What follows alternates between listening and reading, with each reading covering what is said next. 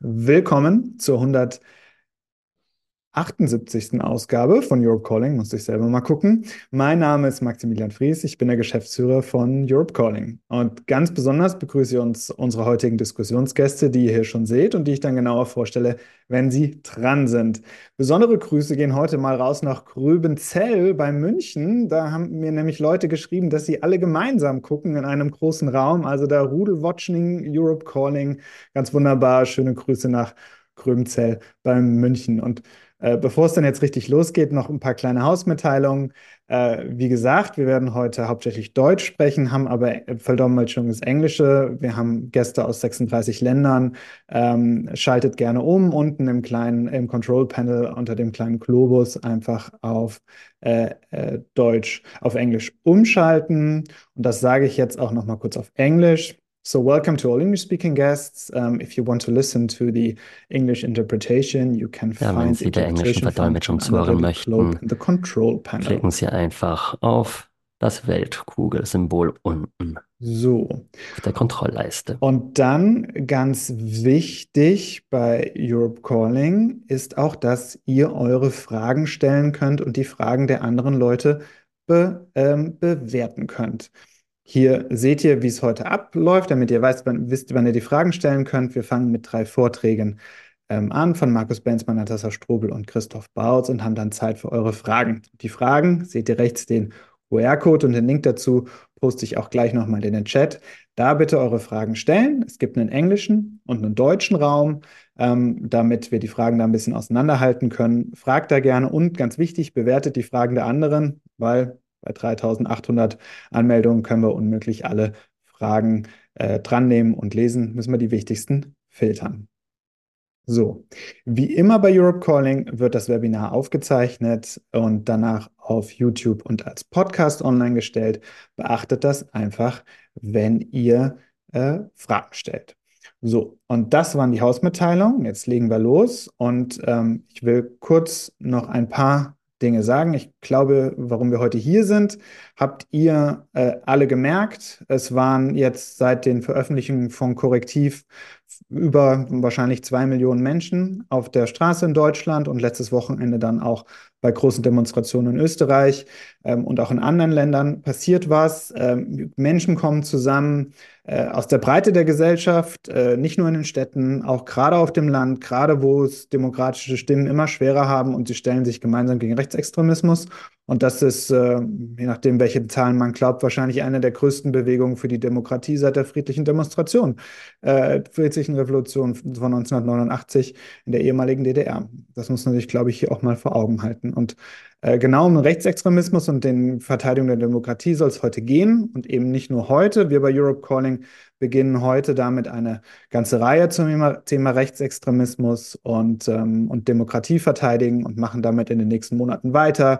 Von den rechtlichen Möglichkeiten zum Schutz der Institutionen, Medien, Ungerechtigkeit, Krisenpsychologie gibt es wirklich viel zu besprechen. Und in diesem Wahljahr 2024, wo so viele Menschen auf diesem äh, Globus wählen dürfen, wählen können, wie noch nie in der Geschichte, äh, ist das umso wichtiger sind. Wir sprechen ja nicht nur von Europa, USA und Indien sind da einfach mal nur genannt. So, so viel aber jetzt von mir. Ähm, wir legen los mit Teil 1, neue, die neuen Rechte in Europa. Und äh, ich habe Korrektiv schon erwähnt und wir haben Markus Benzmann hier. Er ist Senior Reporter bei Korrektiv und äh, Experte für neue Rechte, AfD, russische Einflussnahme und auch noch ein paar andere Dinge und hat dieses Geheimtreffen, das ominöse, in Potsdam mit aufgedeckt, mit recherchiert und ich freue mich jetzt sehr, äh, Markus, auf deine äh, einführenden Worte. Du hast das Wort. Ja, erstmal vielen Dank, ähm, dass Sie so zahlreich äh, gekommen sind, um äh, über diese Recherche zu diskutieren. Ich erlaube mir vielleicht in den ersten äh, paar Minuten Korrektiv vorzustellen. Korrektiv ist ein äh, gemeinnütziges Medienhaus.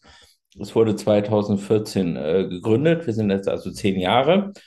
Wir sind äh, spendenfinanziert, stiftungsfinanziert und projektfinanziert.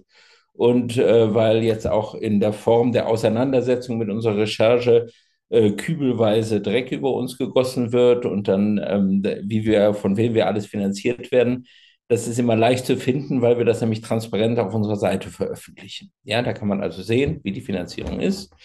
Ähm, wir sind in dieser Recherche natürlich unabhängig. Wir sind ein Medienhaus, weil wir verschiedene Aspekte des, äh, ja, der Herausforderungen der neuen Medienwelt versuchen äh, zu beantworten.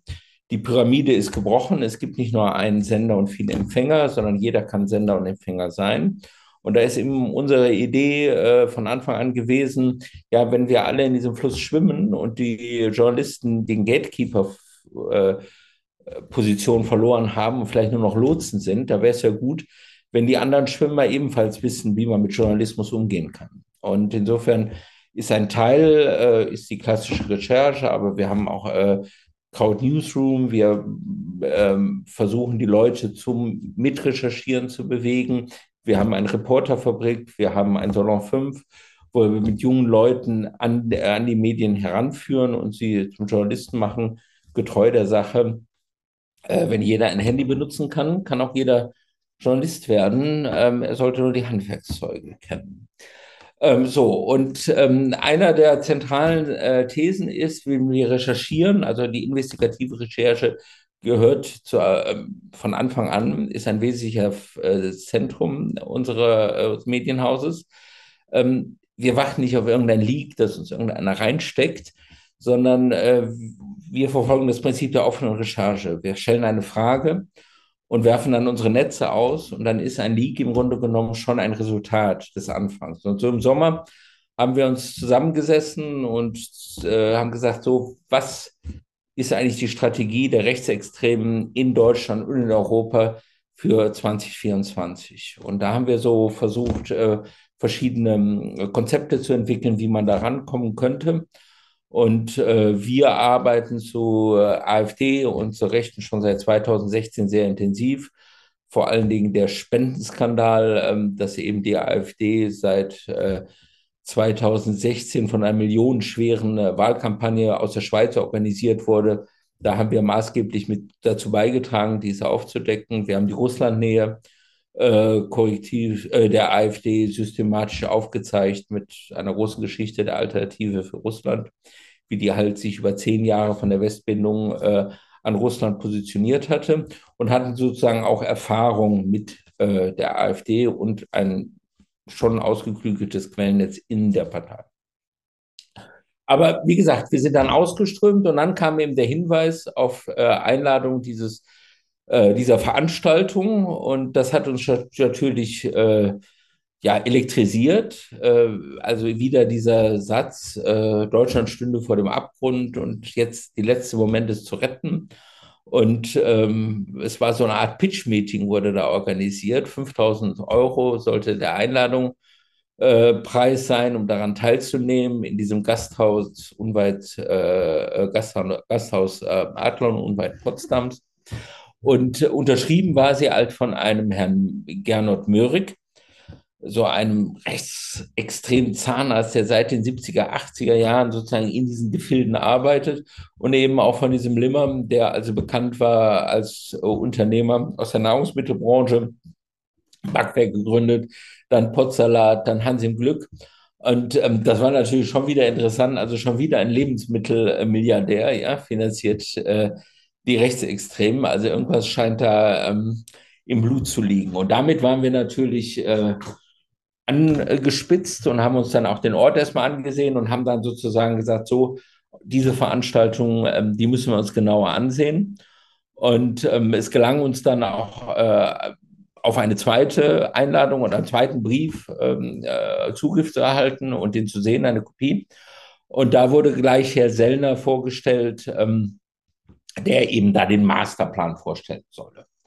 Und äh, Martin Sellner, Chef der Identitären, hatte gerade sein Buch äh, rausgegeben, Regime Change von Rechts, wo er im Grunde genommen schon klar hatte, was er wollte. Zentrales Thema aller Rechten ist ähm, das äh, blank geputzte Wort der Identitären ähm, Remigration, was anders als Vertreibung ist. Und sowohl der Möhring als auch der Herr Sellner werden also getrieben also der äh, Herr Möhrig schon von den 70er Jahren so von ähm, der Idee eines monoethnischen Staates. Ja? Das heißt, äh, dass also nur in einer Gesellschaft, die halt äh, sozusagen, man mag diese Begriffe einfach nicht begreifen, also nur von ähm, einer Völkerschar besetzt ist und keine äh, Zuwanderung akzeptiert und das sozusagen für die Bundesrepublik bedeutet, die Realität, die seit 19, den 1960er Jahren in der Bundesrepublik zurückdrehen wollen.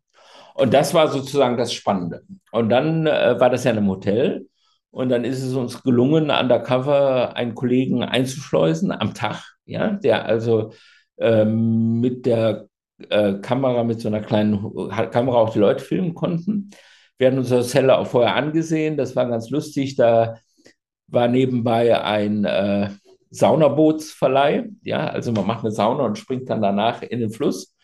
Und das war natürlich ideal, weil es im ähm, November stattfand. Äh, dann, weil das hatte so eine offene Fensterfront, ja, dass man abends da mit diesem Schiffchen vor diesem, äh, vor diesem Hotel hin und her fahren konnte, um dann die Leute zu sehen, die dort äh, teilgenommen haben.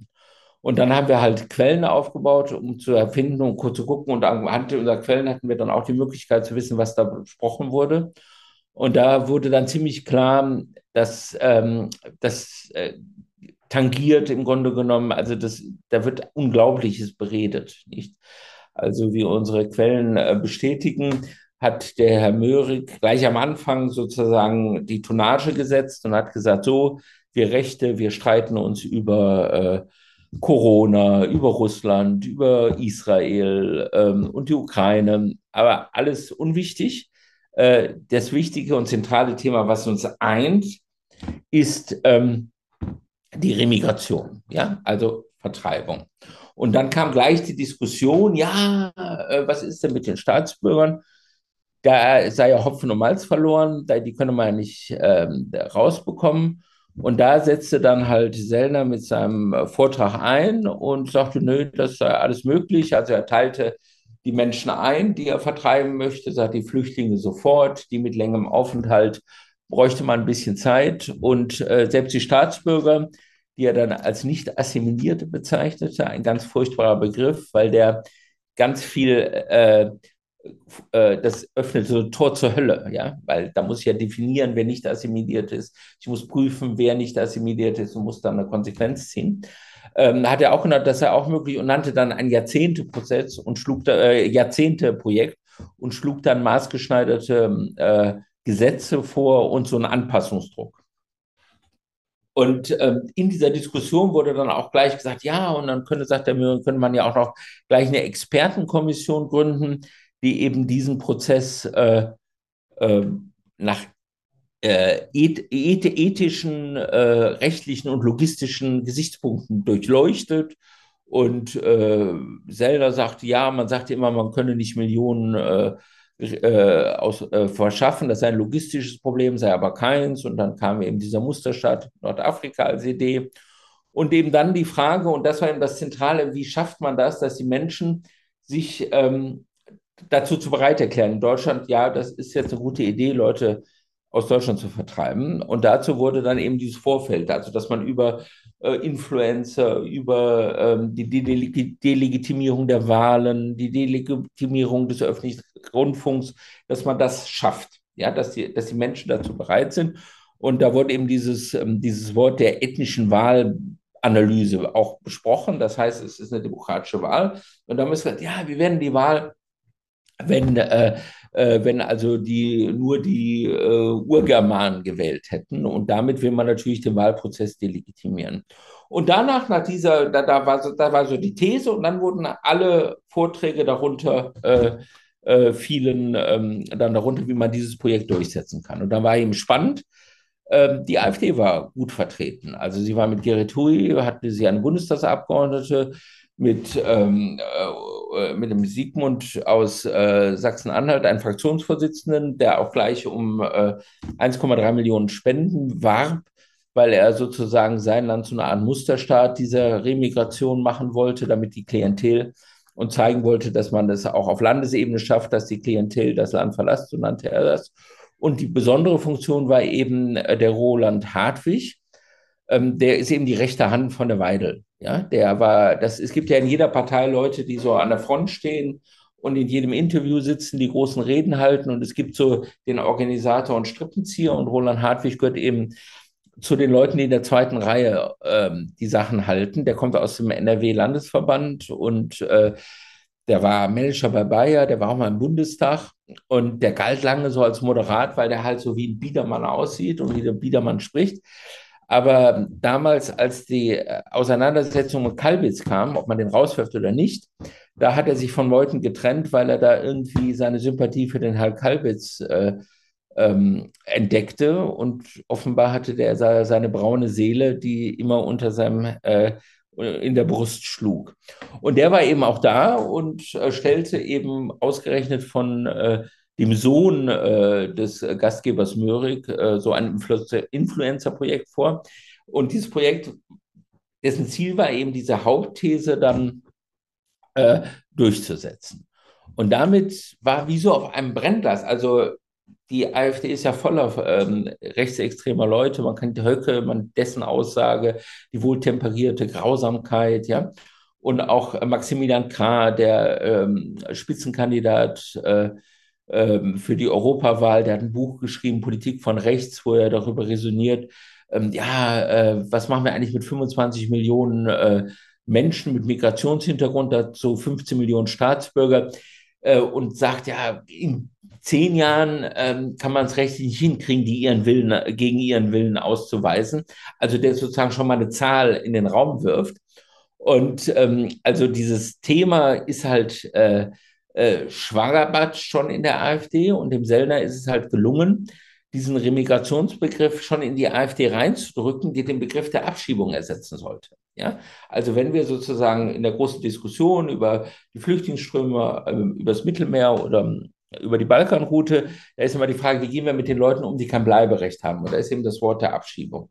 Und mit der Remigration, die das ersetzen soll, wird gesagt, das geht gar nicht darum, es geht um einen, ja, um einen weit zurückliegenden äh, Rückgriff oder eine, eine Veränderung der Realität, nämlich das, was ich eben sagte, äh, was in der Bundesrepublik 1960er Jahren geschehen ist, dass sie eben Menschen ähm, über äh, die Anwerbeabkommen äh, zu Millionen hier ihre Heimat gefunden haben. Und das wollen sie halt nicht akzeptieren. Sie nehmen den, das Staatsvolk als Ethnos, als rein, als monoethnisches Gebilde wahr.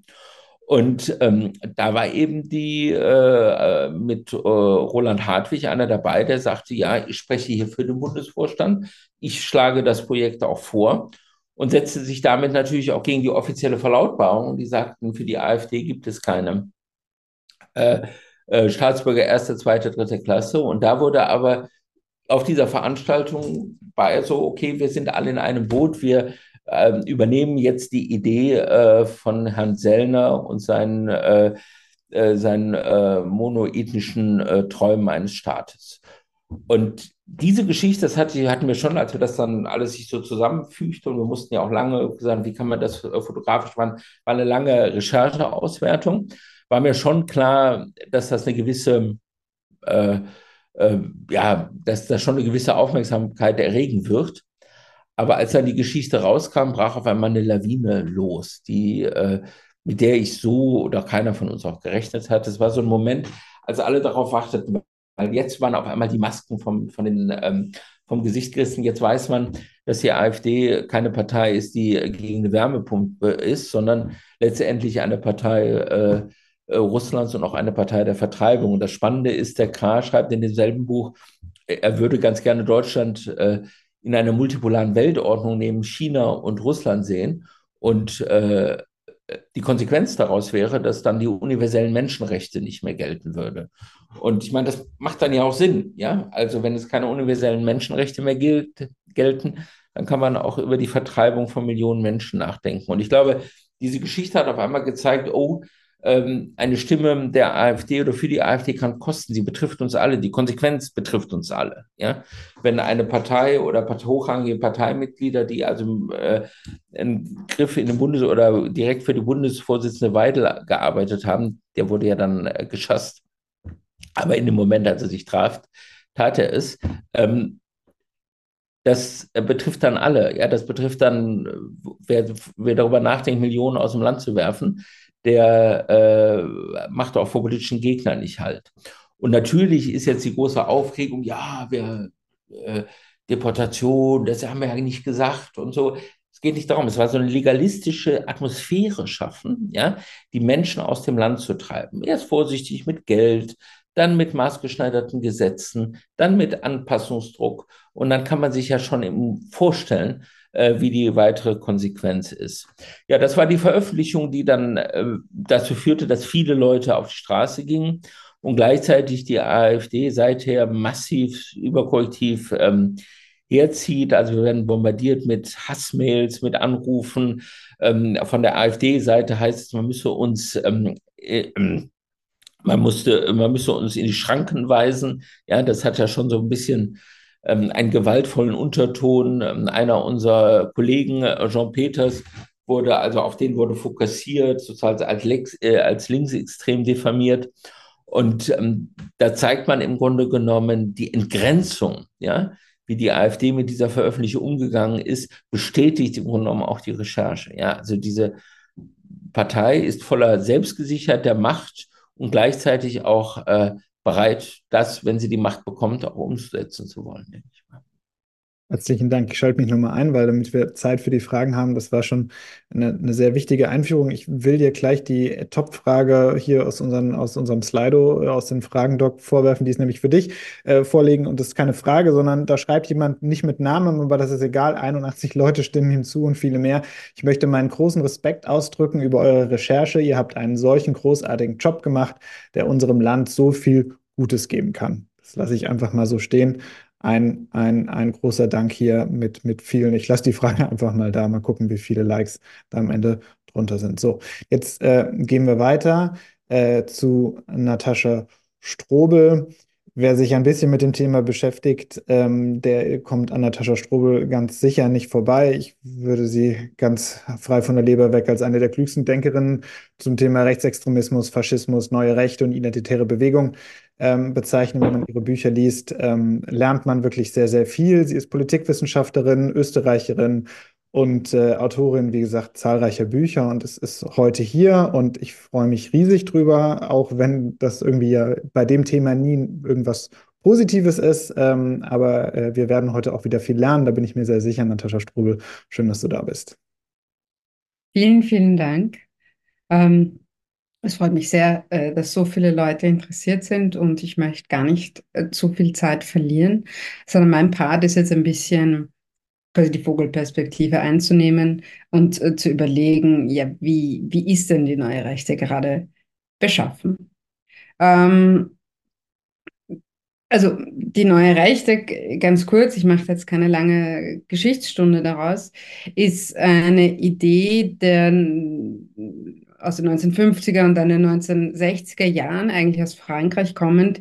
Die Grundidee ist, ähm,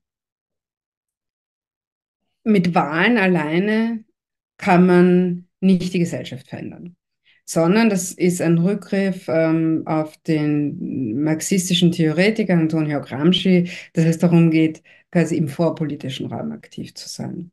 Das heißt, dort, wo die politische Debatte stattfindet, dort, wo die politische Praxis stattfindet, dort, wo Gesellschaft verhandelt wird. Und äh, dementsprechend ist man weggegangen von Parteienprojekten, von Wahlprojekten hin zu ähm, Debattenzeitschriften, Thinktanks, äh, um so zu wirken. Das heißt, um die Sprache und um das Denken zu verändern.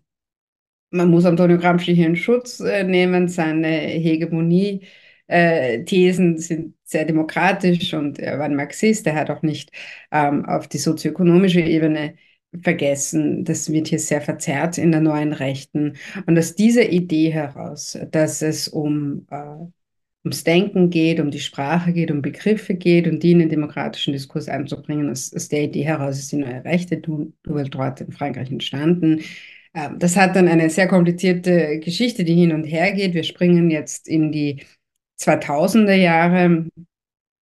Ähm, und in den 2000er Jahren hat man schon sehr früh ähm, sich mit Online-Medien eingefreundet, auch aus, einem, aus einer Notwendigkeit heraus, weil man in den bestehenden Medien nicht so vorgekommen ist, wie man das gerne hätte.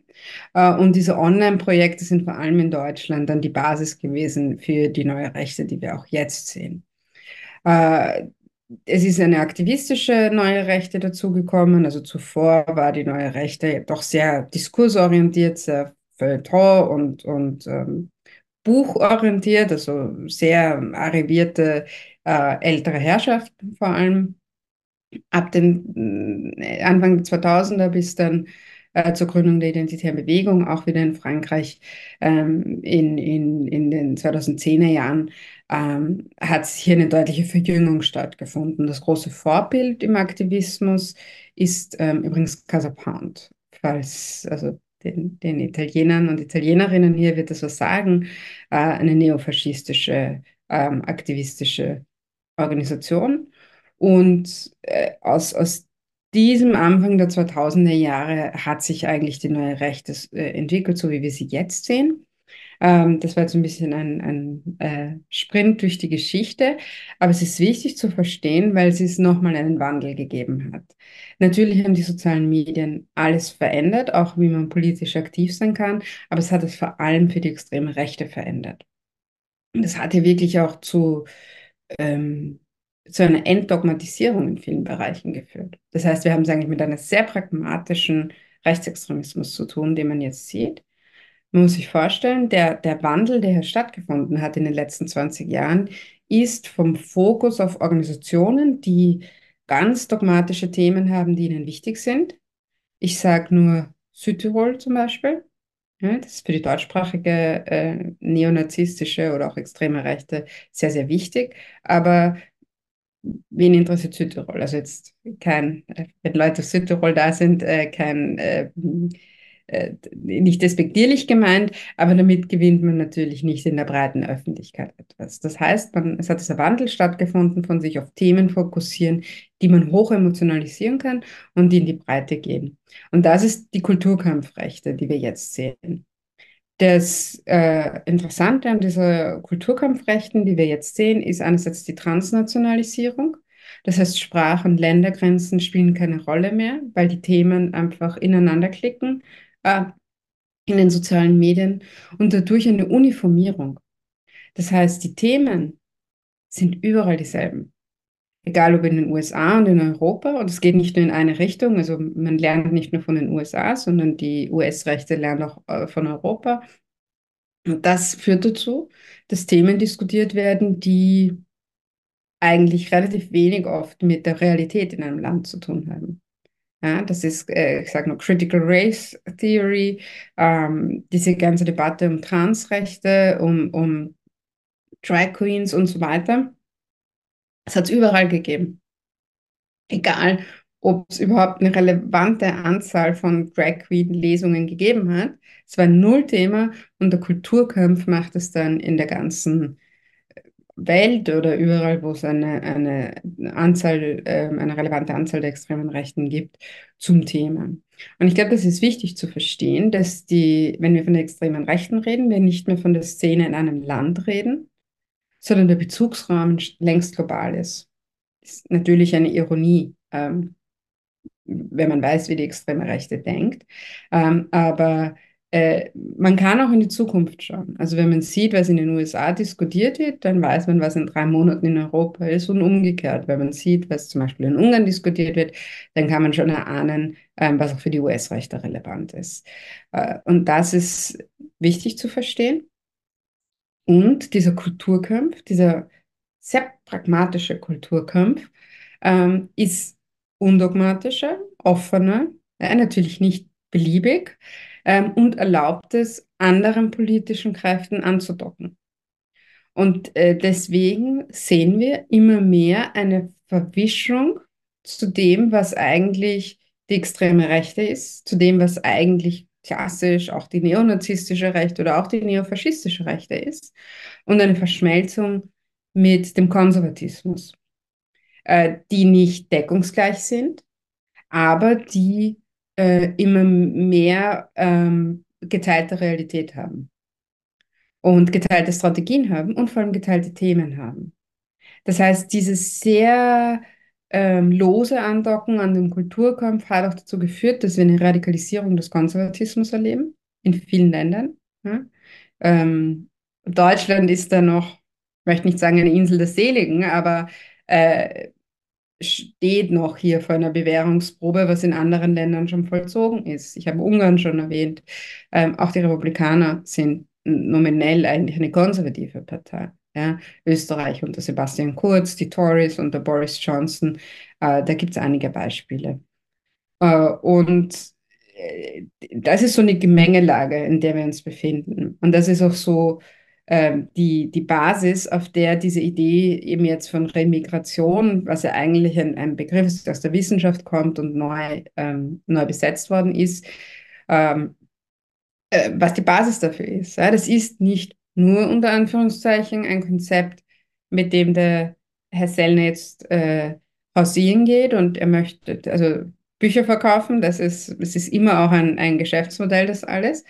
Aber das, das wird längst nicht nur bei der AfD landen, sondern das ist wieder äh, etwas, was in diese globale transnationale extreme Rechte eingeführt wird. Und das heißt, wir werden diesen Begriff auch in einem Monat, in zwei Monaten ähm, äh, groß in den USA sehen. Ich habe die Hypothese, dass es auch für den US-Wahlkampf äh, interessant wird, die Realitäten sind natürlich dort auch andere, auch im Staatsbürgerschaftsrecht und so weiter.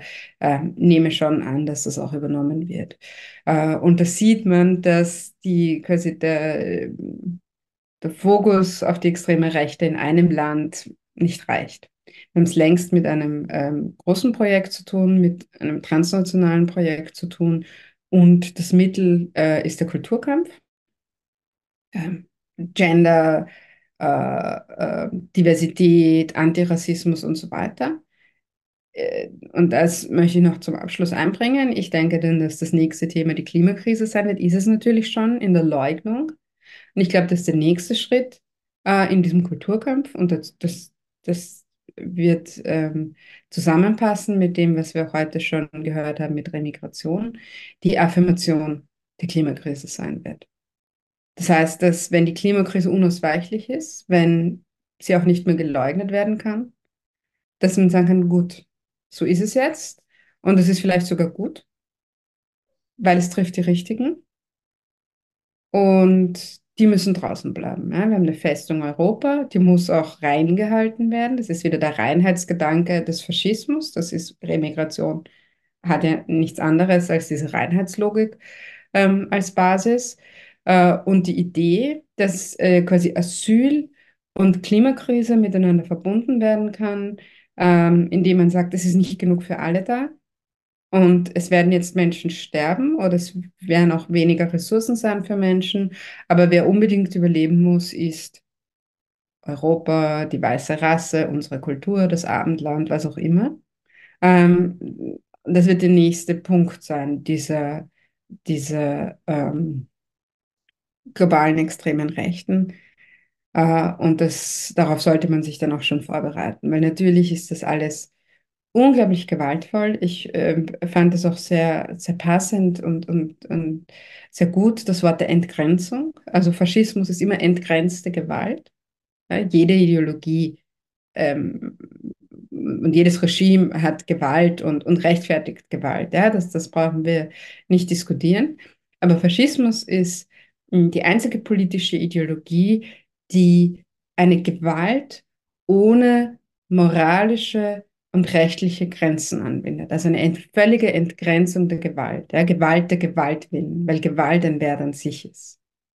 Und wenn wir von Faschismus reden, und ich, ich würde es ähm, in diesen Zusammenhängen dann noch tun, ähm, dass es ein, ein kommendes faschistisches Projekt gibt, mit welchen Akteuren auch immer, ähm, dass das unglaublich gewaltvoll wird. Und dass das eben nicht nur eine Fingerübung jetzt ist, ja, und nicht nur so eine intellektuelle Spielerei, sondern dass die realen Konsequenzen dessen, auch was da besprochen ist, auch von Remigration, sich nicht erschöpfen wird in, wir, wir tricksen ein bisschen bei einem Gesetz oder ähm, wir schalten eine Zeitungsannonce, sondern die letzte Konsequenz äh, von, von diesem fanatischen Reinheitsdenken und ähm, von, von dieser Idee, ähm, die gehören dazu, die gehören nicht dazu, ist immer die gewaltvolle Aussonderung derer, die nicht dazu gehören. Und, und das ist jetzt äh, auch mein letzter Gedanke, ist, das betrifft natürlich die, die rassisch nicht dazugehören. Das sind wir ja doch wieder in einem Denken drinnen, ähm, das sehr alt ist äh, und sehr viel äh, Unheil angerichtet hat in der europäischen Geschichte. Ähm, aber es gibt auch die soziale Unerwünschtheit. Das betrifft Menschen, die obdachlos zum Beispiel sind. Das betrifft suchtkranke Menschen. Ähm, das betrifft ähm, arbeitslose Menschen. Ja, da gibt es noch andere soziale Randgruppen, äh, die nicht erwünscht sind. Und wenn man sich anschaut, ähm, die, die Programme dieser Parteien oder auch dieser Gruppen, dann wird man sehen, dass auf diese Gruppen auch ähm, sehr klar äh, ein Fokus liegt. Und natürlich dann die politische Unerwünschtheit. Und das sind natürlich die politischen Gegner. Und die sind bei diesem Treffen, was von Korrektiv äh, aufgedeckt worden ist, ja auch schon genannt worden sind. Die können ja dann auch gehen in diese Musterstädte nach Afrika, die NGOs und die ganzen Leute, die Flüchtlingshelfer und so weiter. Ähm, das heißt, äh, ich glaube nicht, dass es jemand in diesem Rahmen tut. Aber zu glauben, weil man jetzt gerade nicht gemeint ist oder weil das einen gerade wahrscheinlich nicht treffen wird, ähm, dass man dann fein raus ist äh, und dass man sich wegducken kann, das ist ein Irrglaube. Also man sollte natürlich schon dagegen stehen für, für all die Menschen, die es in erster Konsequenz trifft. Aber auch wenn man ganz eigensinnig äh, trifft, ähm, äh, denkt, kann man sich schon überlegen, welche Faktoren es sind, äh, die einen dann selbst betreffen werden. Und äh, diese Kategorisierungen und diese Sicht auf Gesellschaft, das ist schon eine in letzter Konsequenz faschistische. Und äh, Faschismus verlangt immer, dass man sofort etwas tut und dass man da sehr konsequent ist. Und wir können vielleicht nachher noch in der Diskussion bereden, was Parteienverbote bringen ähm, und was noch hilft. Aber klar ist, ähm, man muss das sehr ernst nehmen, man soll keine alarmistischen Schnellschüsse machen, ähm, aber es ist eine ernste, ernste Angelegenheit, ähm, die, die die Beachtung braucht, die es sich leider auch verdient hat. Damit sage ich mal Dankeschön.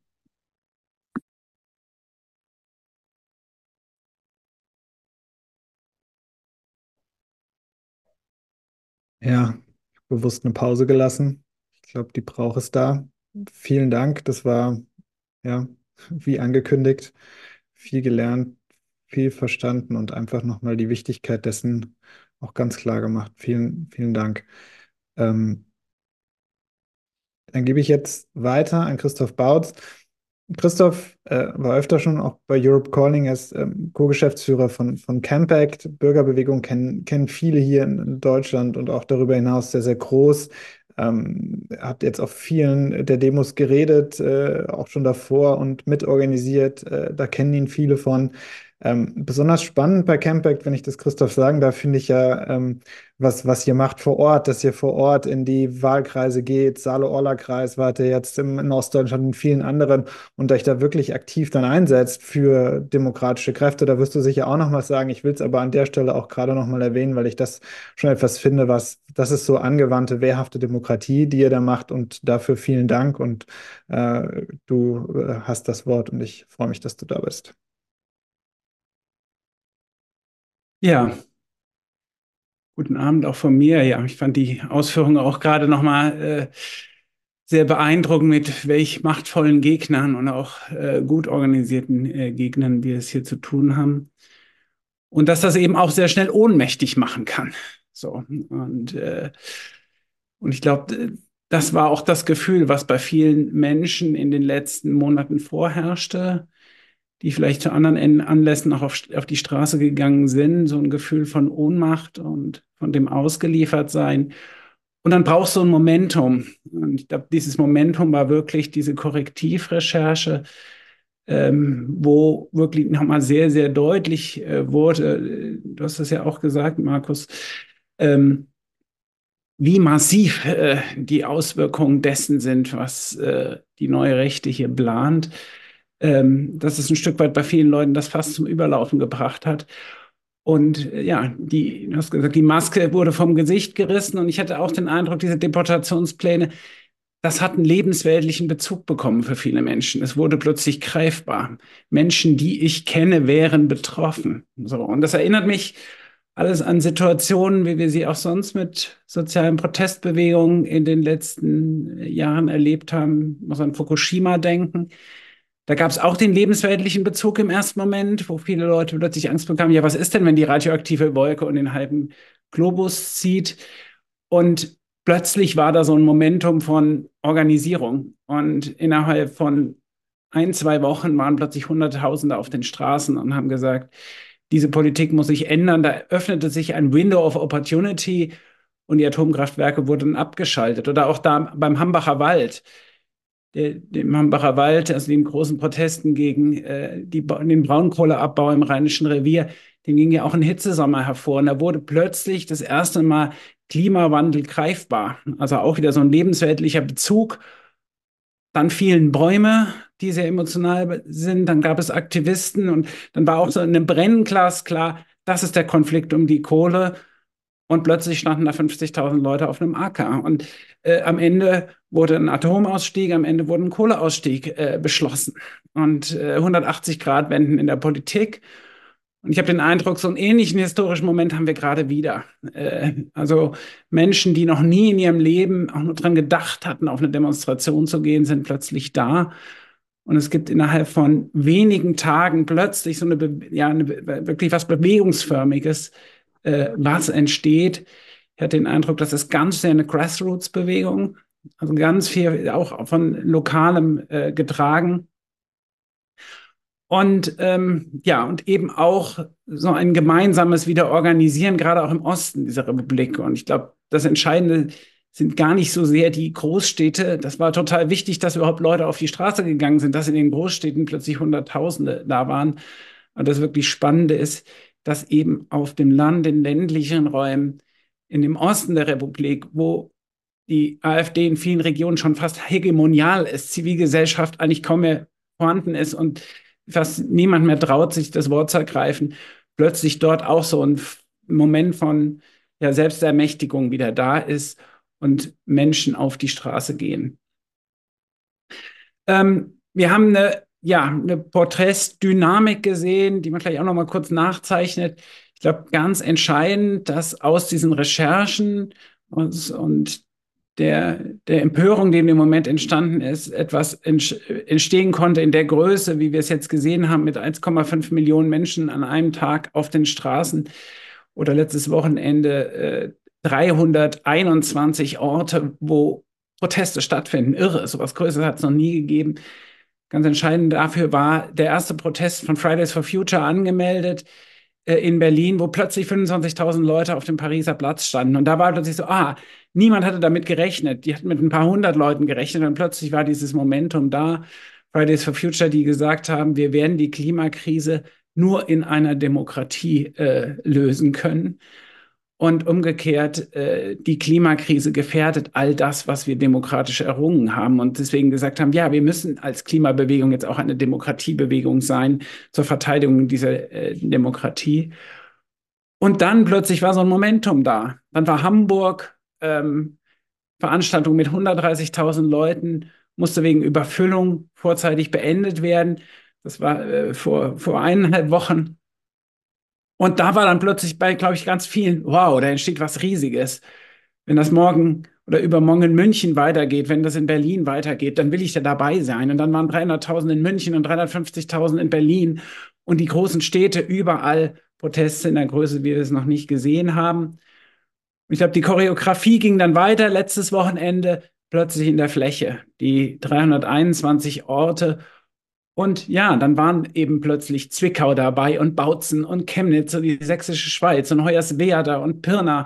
Also so viele Orte im Osten der Republik, die eben die ganze Zeit nur dafür standen, dass dort die, die Rechte längst auch im Gramscischen Sinne äh, hegemonial geworden ist.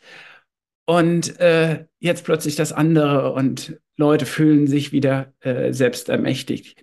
Glaube, es ist ganz stark von unten entstanden. Leute fragen mich immer wieder, wie ist das plötzlich, woher kam das denn plötzlich? Und ich habe den Eindruck, ganz viele Leute, die irgendwie schon mal zivilgesellschaftlich da waren, war so ein Kern. Und wir haben das sehr stark versucht, mit Fridays for Future eben jeweils auch entsprechend noch zu unter unterlegen, dass Fridays for Future einfach enorm agile Strukturen vor Ort hat und ganz viele damit eingestiegen sind und das mit angeschoben haben und wir als Campact mit einem Verteiler von 3,5 Millionen Leute natürlich Menschen dahin mobilisieren konnten. Wir ein Team haben, die von morgens bis abends nur telefoniert haben und überall äh, Leute ermutigt haben, jetzt wirklich was anzumelden und ihnen geholfen haben, so und so äh, macht man das, äh, so und so melde ich eine Demonstration an, das brauche ich. Und wir eben auch ganz viele Spenden bekommen haben und damit überall unterstützt haben. Und das waren mal 150.000 Euro, die wir jeweils nach Berlin und München gegeben haben, äh, um innerhalb von 20 Stunden noch äh, Technik an Bord zu schaffen, äh, damit überhaupt jeder was versteht auf dieser Demonstration und nicht vielleicht auch in einer Massenpaniksituation das gefährlich wird. Und es waren aber ganz häufig auch Beträge von 2.000 oder 3.000 Euro, die wir überall ins Land verteilt haben, damit Leute etwas tun können. Ähm, jetzt geht's weiter. Am nächsten Samstag ähm, geht's dann nach Berlin. Das ist der nächste Schritt sozusagen dieser Choreografie, wo wir nochmal gesagt haben, ja, jetzt nochmal alle zusammen mit auch diesem Hand-in-Hand-Bündnis in Berlin und zu sagen, ja, wir werden gegen die AfD nur erfolgreich sein können, nicht nur von der Straße her, sondern auch wenn die demokratischen Parteien sich in der ganz anderen Ernsthaftigkeit dem annehmen, als wir das bisher gesehen haben. So, wenn alle, da äh, müssen wir, denke ich, wirklich drüber diskutieren, sprechen über ein Verbot von rechtsradikalen Strukturen. Ähm, also wir auf jeden Fall, denke ich, sehr klar äh, dafür sorgen müssen, dass es ein Verdor Verbot der AfD in den Bundesländern gibt, wo sie klar verfassungsfeindlich und rechtsextrem ist. Und das ist Thüringen, das ist Sachsen, das ist Sachsen-Anhalt, wo auch der Verfassungsschutz das sagt. Wir hatten auch bei uns eine Petition von 1,7 Millionen Menschen, die größte Petition, die es jemals in diesem Land gab, äh, gegen Björn Höcke und die Grundrechts haben gesagt, äh, 1,7 Millionen Leute, das braucht jetzt eine Grundrechtsverwehrung nach Artikel 18 äh, Grundgesetz, dass er nicht mehr aktiv zu Wahlen antreten kann. Das ist durchaus umstritten, das ist bei uns gestartet worden. Ähm, umstritten vor allem ja immer wieder die Diskussion um das Verbot wenn man es am Ende vor dem Verfassungsgericht nicht gewinnt, dann stärkt es natürlich auch äh, eine AfD. Und deswegen muss man das immer sehr abwägen. Mit der Grundrechtsverwehrung ist kompliziert. Ich glaube, sehr klar ist die Sache gelagert in diesen Bundesländern. Wir müssen uns richten gleichzeitig an die Union. Wir hatten gerade eben ja schon in den Ausführungen von Natascha sehr stark, wie eben die Narrative, die von der neuen Rechten gesetzt werden, immer stärker auch aufgegriffen werden von Konservativen. Und das erleben wir ja ganz stark auch, wenn Merz von den, den kleinen Paschas redet, von den äh, MigrantInnen, die sich hier äh, ihr Gebisse vergolden lassen würden oder vom Sozialtourismus aus der Ukraine, dann sind das ja immer auch wieder so Versuche, Narrative der Rechten aufzugreifen und selber davon pro zu profitieren, was dann immer nicht gelingt, aber man normalisiert sie. Und das ist das Gefährliche. Und ich glaube, deswegen die Union muss jetzt in die Pflicht genommen werden, zu sagen, keine Kooperation mit Rechtsextremen, nicht länger versuchen, diese als Mehrheitsbeschaffer, gerade in Thüringen, ähm, zu nutzen, wie bei der Dis Entscheidung über die Grunderwerbssteuer oder auch ob Windkraft im Wald äh, sein darf oder nicht in Thüringen und eben keine Normalisierung von, äh, von Narrativen. Und ich glaube aber auch, und das werden wir auch am Samstag tun, man muss die Ampel stärker in die Pflicht nehmen. Also eine mehrhafte Demokratie, die muss über Verbote reden, aber eine wehrhafte Demokratie muss eben auch darüber reden, wie kann Demokratie Menschen noch weiter überzeugen. Und das tut sie halt nicht, indem eine Ampel eine katastrophale Performance liefert, sich die ganze Zeit blockiert, sich die ganze Zeit streitet und am Ende äh, eine Sparpolitik macht auf Kosten des gesellschaftlichen Zusammenhalts. Und das müssen wir halt auch rausarbeiten. Scholz da in die Pflicht nehmen, zu sagen, er hat Führung im Wahlkampf versprochen und jetzt muss er diese Führung auch liefern und eine andere Performance äh, dieser Regierung, weil so treibt sie sozusagen eher die Menschen in, in, in Richtung äh, AfD und ist das beste Konjunkturprogramm für die, was man sich überhaupt vorstellen kann.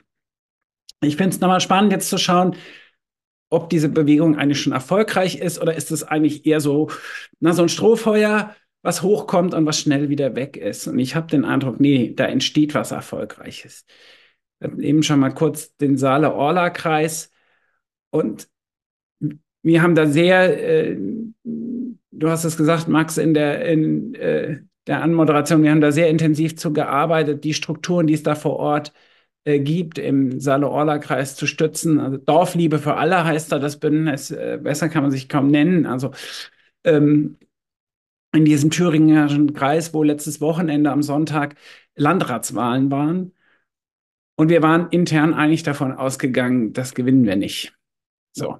Und so rechts auch dieser CDU-Kandidat auch ist und alle demokratischen Kräfte versammeln sich trotzdem hinter ihm.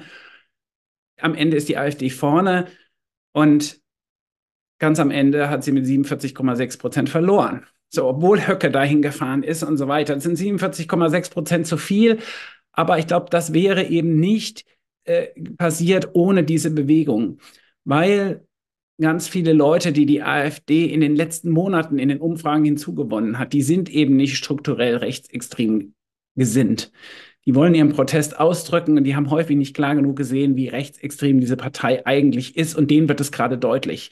Ich glaube, das ist der Grund, warum im Saale-Orla-Kreis dann doch Leute am Ende nicht so gewählt haben. Und das ist auch der Grund, warum die AfD mittlerweile in den bundesweiten Umfragen nach unten geht. Das, wir nennen die immer die Switcher. Das sind Leute, also die das letzte Mal demokratisch gewählt haben und die jetzt überlegen, AfD zu wählen. Und de, bei denen schadet das der AfD massiv. Und da muss man weiter dran ansetzen. Ich glaube, auch ein Erfolg ist die Hürde, besonders in Thüringen oder auch in Sachsen oder Brandenburg, wo ja in diesem Herbst, im September Wahlen sind, eine Regierungsbeteiligung der AfD zu haben oder eine Tolerierung, die liegt noch mal viel höher. Also Merz hat gesehen, was passiert.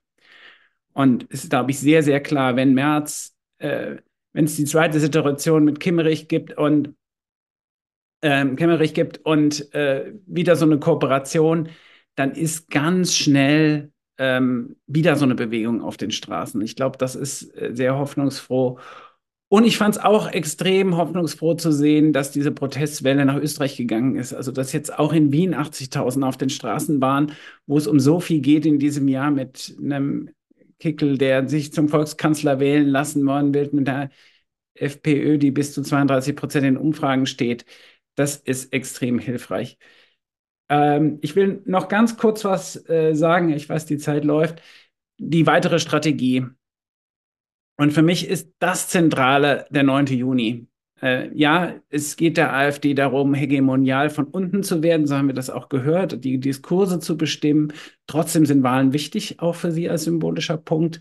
Und am 9. Juni sind in neun Bundesländern Kommunalwahlen und es ist die Europawahl und in Europa will die Rechte genau sich auch zusammenschließen. Das, was wir eben auch gehört haben, die wollen im Europaparlament kooperieren, zusammen mit den Konservativen, so ein Weber-Meloni-Pakt haben und all das, was in den letzten Jahren erreicht wurde, der Green New Deal zurückdrehen. So, und was wir jetzt machen müssen, ist, jeder, der demokratisch ist, an die Wahlurnen bekommen. Also die Stay-at-Home-Progressives, die noch nicht überzeugt sind, dass diese Wahl wichtig ist, denen müssen wir sagen, diese Wahl hat Relevanz, damit die Wahlbeteiligung nicht wieder bei 61 Prozent liegt, wie das letzte Mal, sondern wesentlich höher. Wir müssen die Switcher erreichen, die die Björn Höcke ablehnen und sagen, nee, den will ich nicht haben, aber die AfD bisher noch wählen, weil sie irgendwie einen Protest ausdrücken wollen. Das heißt, die müssen wir aufklären. Und als drittes die Erstwählerinnen sind diesmal sieben Jahreskohorten, weil auch das Wahlalter runtergesetzt wurde. Und fünf Jahre ist die Legislaturperiode, sieben Jahreskohorten von jungen Menschen, die das erste Mal an die Wahlurnen gehen. Und in Bayern und in Hessen waren letztes Mal bei den Landtagswahlen die AfD wahnsinnig erfolgreich bei YouTube, bei TikTok, bei Insta. Und das haben die Zivilgesellschaft denen überlassen. Das darf nicht wieder passieren. Da müssen wir reingehen. Das heißt, wir müssen jetzt schauen, diese Wahl zu was Zentralen zu machen. Wir bereiten gerade ein großes gesellschaftliches Bündnis vor, was am 8. Juni wieder auf die Straßen gehen will und jedem nochmal sagt, geh morgen wählen, wähl demokratisch und ganz viele Influencer und Künstlerinnen auf die Bühnen bringen will und die schon vorher organisieren, damit die alle ihre Crowd vorher schon sagen, jeweils, wähl diesmal nicht AfD und wähl für ein anderes Europa. Man muss auch ein Stück weit skizzieren, wie dieses andere Europa aussehen soll. Und daraus kann Kraft entstehen. Ich glaube, diese, für die AfD war das eine super Choreografie. Die wollen unten in die Landkreise und von langsam nach oben sich arbeiten. Und es gibt erst die Landkreise, dann gibt es die Landtagswahlen und dann nächstes Tag Bundestagswahlen. Und die glauben, das läuft immer so weiter. Aber ich glaube, wir haben jetzt die Chance, das ganz anders, eine ganz andere Geschichte zu erzählen. Die schaffen das in den Landkreisen nicht. Wir schaffen viele Saale-Orla-Kreise. Die kommen nicht über 20 Prozent bei der Europawahl, sondern ein ganzes Stück drunter. Und in, bei den Landtagswahlen im September schneiden sie viel schwächer ab als gedacht. Das ist die Chance und die müssen wir jetzt ergreifen. Und diese Bewegung, hat die Kräfteverhältnisse enorm verändert. Ja, vielen, vielen Dank dir, dass du auch schon jetzt in die Zukunft gegangen bist. Das haben wir auch in den Fragen ganz viel und wir, also wir haben ich habe sie gar nicht gezählt, aber es sind äh, wirklich unendlich viele Fragen. Das ist auch gut, weil viele von den Themen, wie ich gesagt habe, machen wir bei Europe Calling auch nochmal einen anderen Setups. Da schauen wir uns die Medien ganz genau an und, und, und juristische äh, Fragen und so. Von daher ist es super. Diese Fragen, die ihr alle hier gestellt habt, die gehen nicht verloren. Die werden wir, werden wir beantworten in, in unseren nächsten äh, Webinaren. Ich will aber jetzt in der halben Stunde, ein bisschen mehr als eine halbe Stunde, die wir haben, äh, mit Hilfe von euren Fragen in, in, ein paar Themen noch weiter, noch weiter reingehen. Und das habt ihr alle drei angesprochen. Das ist die Rolle der konservativen Parteien. Es gibt ja durchaus auch immer jetzt äh, bei diesen Demonstrationen kommt von gerade von CDU, CSU-Seite, das nennt es nicht die Demos gegen rechts, sondern nennt es die Demos gegen Rechtsextremismus, weil es ein Rechts gibt, ein demokratisches äh, Rechts im, im Parteienspektrum. Und ähm, da, da würde ich eigentlich gerne nochmal von euch allen, vielleicht, wir machen es wieder in derselben Reihenfolge, weil, weil Markus, da waren ja auch äh, Leute mit CDU-Connections, äh, wie auch immer. Kannst du uns vielleicht mal aufklären, wer da quasi von konservative Seite auch da war? Ähm, also von, von, von CDU-Seite dann. Und äh, ich meine, Natascha hat ein ganzes Buch zu radikalisierten Konservatismus geschrieben. Das heißt, du kannst da die nächsten fünf Stunden drüber reden. Ähm, aber ich fände das, äh, fänd da nochmal ein bisschen äh, stärker reinzugehen und zu fragen, was, was gibt es denn vielleicht um nach vorne zu fragen, die Frage, gibt es denn konservative Parteien, die es geschafft haben? Ja, ich gucke jetzt in Richtung Polen vielleicht. Ähm, also wie, wie gibt es denn, gibt es denn quasi eine demokratische, rechte, konservative, die, die Teil des Bündnisses sein kann? Und dann, dann die Bündnisfrage genau dann wieder an Christoph. Ähm, so, ich bombardiere euch mit Fragen, aber die Bündnisfrage an Christoph dann, wie, wie ist denn euren Bündnissen? Wie ist es denn äh, mit der CDU, mit der CSU in Bayern ähm, zum Beispiel? Ja, oder auch mit anderen. Gibt ja auch in anderen Parteien durchaus sehr konservative Strömung. Also ihr habt verstanden, worauf ich hinaus will. Ähm, Markus, bitte. Ja, also auf diesem Treffen waren auch Leute der Werteunion, die auch dann CDU-Mitglied waren, aber die Werteunion ist ja sozusagen das, die sind jetzt ja nur noch ausgetreten, wollen eine eigene Partei gründen. Und ähm, der Herr Maaßen war zwar nicht da, aber war permanent Thema. Und es ist schon interessant, wieso äh, kennt offenbar ein äh, rechtsextremer Zahnarzt aus Düsseldorf äh, den Herrn Maaßen und seit wann. Ja? Ich glaube, das wird irgendwann mal äh, auch besser recherchiert werden müssen. Ich möchte aber vor einer Sache warnen. Ja? Ich glaube, es ist völlig, völlig fehl am Platze, sozusagen die Falle, ja, die die Rechtsextremen aufmachen, dort auch hineinzugehen und sagen, ja, wieso, der Scholz will ja auch abschieben. Äh, der Merz ist auch ein, äh, der, äh, der hat jetzt gesagt, das sind kleine Paschas, sind ja eh alles Nazis. Ja? Alle in einen Sack zu kloppen, ist eine hochgefährliche Sache, weil dann werden die A mehr und B stimmt es nicht. Ja? Also man muss schon unterscheiden, dass äh, eine CDU vielleicht eine andere Sichtweise hat, wie man mit den Flüchtlingszuwanderungen über Balkan und Mittelmeer umgeht und wie man mit dem Asylrecht umgeht, wie man das organisiert. Aber die CDU hat es schon begriffen, da ist ein Herr Laschet, da ist eine Serap Gülert, äh, da ist auch ein Herr Wüst und ich glaube auch ein Herr Söder, ne, stellt nicht in Frage die Menschen, die äh, von diesen Remigrationsplänen und dieser, äh, du sagtest eben Reinheit, ich finde diesen Reinheitsbegriff immer so furchtbar, weil der, weil man übernimmt ja im Grunde genommen schon dieses blanke Putzte, ja. Also diese äh, Ethno, äh, äh, diese monoethnische Idee eines Staates, das sind die nicht und das wollen die auch nicht. So. Und ich glaube, in dem Diskurs, ja, kann man sagen, äh, Herr Merz, wir diskutieren gerne darüber, wie wir jetzt mit diesen äh, Flüchtlingen umgehen, aber das ist was anderes, was die wollen. Lasst euch nicht auf diese äh, ähm, auf diesen Zug ausspringen. Hier habt ihr die Möglichkeit, euch klar zu, äh, abzugrenzen und sagen, nein, Das tun wir nicht, weil das Hochspannende ist. Ja?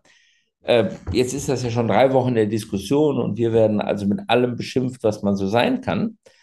Aber Alice Weidel und Tino Kropalla sind nicht in der Lage, vor die Kamera zu gehen und so eine Garantie auszusprechen. Ja? Und sagen, hier, die reden von millionenfacher äh, äh, Vertreibung. Aber das wollen wir nicht. Diese Menschen gehören zu uns. Da sind die nicht mehr in der Lage zu, weil äh, die Höckes und die Kras haben sie schon festgelegt. Aber das ist halt nicht die Politik, was äh, Herr Merz und auch Herr äh, Wüst oder Herr Söder will. Und da ist, glaube ich, der Punkt, wenn wir über Bündnisse reden, ja, lasst sie nicht in einem Sack werfen, sondern gibt auch der CDU die Möglichkeit, ihre, diese Grenzmauer, diese Brandmauer selbst zu erkennen und aufzumachen.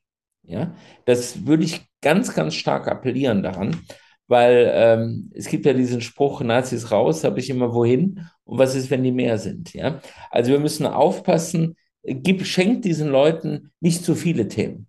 Die haben zwei Themen, ja, das ist den äh, Zweiten Weltkrieg wieder gewinnen zu wollen und ihre rassistischen Ideen. Und mehr geben wir ihnen nicht. Danke, Natascha. Ich ähm, stimme dem zu, dass man sehr klar sein muss und sehr vorsichtig auch sein muss in den Begriffen, die man verwendet. Ich, ähm, also alle als Nazis bezeichnen, bin ich überhaupt kein Fan davon. Ähm, ich bin auch kein Fan des Rechtspopulismus zu Begriffs, weil der so inflationär verwendet wird, dass äh, also ich habe letztens irgendwann noch gelesen, die NSDAP war eine rechtspopulistische Partei, okay, gut. Ähm, und der Faschismusbegriff wird zu häufig und zu wenig häufig gleichzeitig verwendet. Zu häufig in seiner Beliebigkeit und zu wenig häufig dort, wo er wirklich passt. Ähm, der das ist so eine, so eine Berufskrankheit dann, dass man sehr gerne über äh, Begriffsdefinitionen spricht. Ähm, aber äh, ich glaube, es ist wichtig ähm, in diesen klaren, klaren Begriffen, deswegen habe ich auch den Begriff des radikalisierten Konservatismus verwendet, eben um es nicht deckungsgleich zu machen mit dem, was die traditionelle völkische extreme Rechte ist, weil auch einfach die, die Geschichte eine andere ist und auch die gesellschaftlichen Gruppen, die man abbildet, einfach andere sind. Ähm, und trotzdem, glaube ich, ist es wichtig zu sehen, dass es immer wieder historische Momente gibt, wo sich diese beiden Gruppen annähern und wo Dinge übernommen werden. Oder wo vielleicht sogar eine Radikalisierung des Konservatismus in den Faschismus stattfindet. Ja, der Faschismus ist nicht immer Deutschland 1940, sondern Faschismus ist auch Franco und Faschismus ist auch Horthy und Faschismus ist auch der Austrofaschismus und Faschismus ist auch die dänische faschistische Partei, ähm, die, die finnland-schwedischen Faschisten und so weiter. Äh, und da sieht man doch vielleicht mehr, ähm, wie das auch aus dem Konservatismus herausgeboren werden kann. Ja, das ist jetzt schon, das ist jetzt sehr polittheoretisch unterwegs, ähm, aber ich plädiere auch für diesen klaren, für diese klaren Abgrenzungen.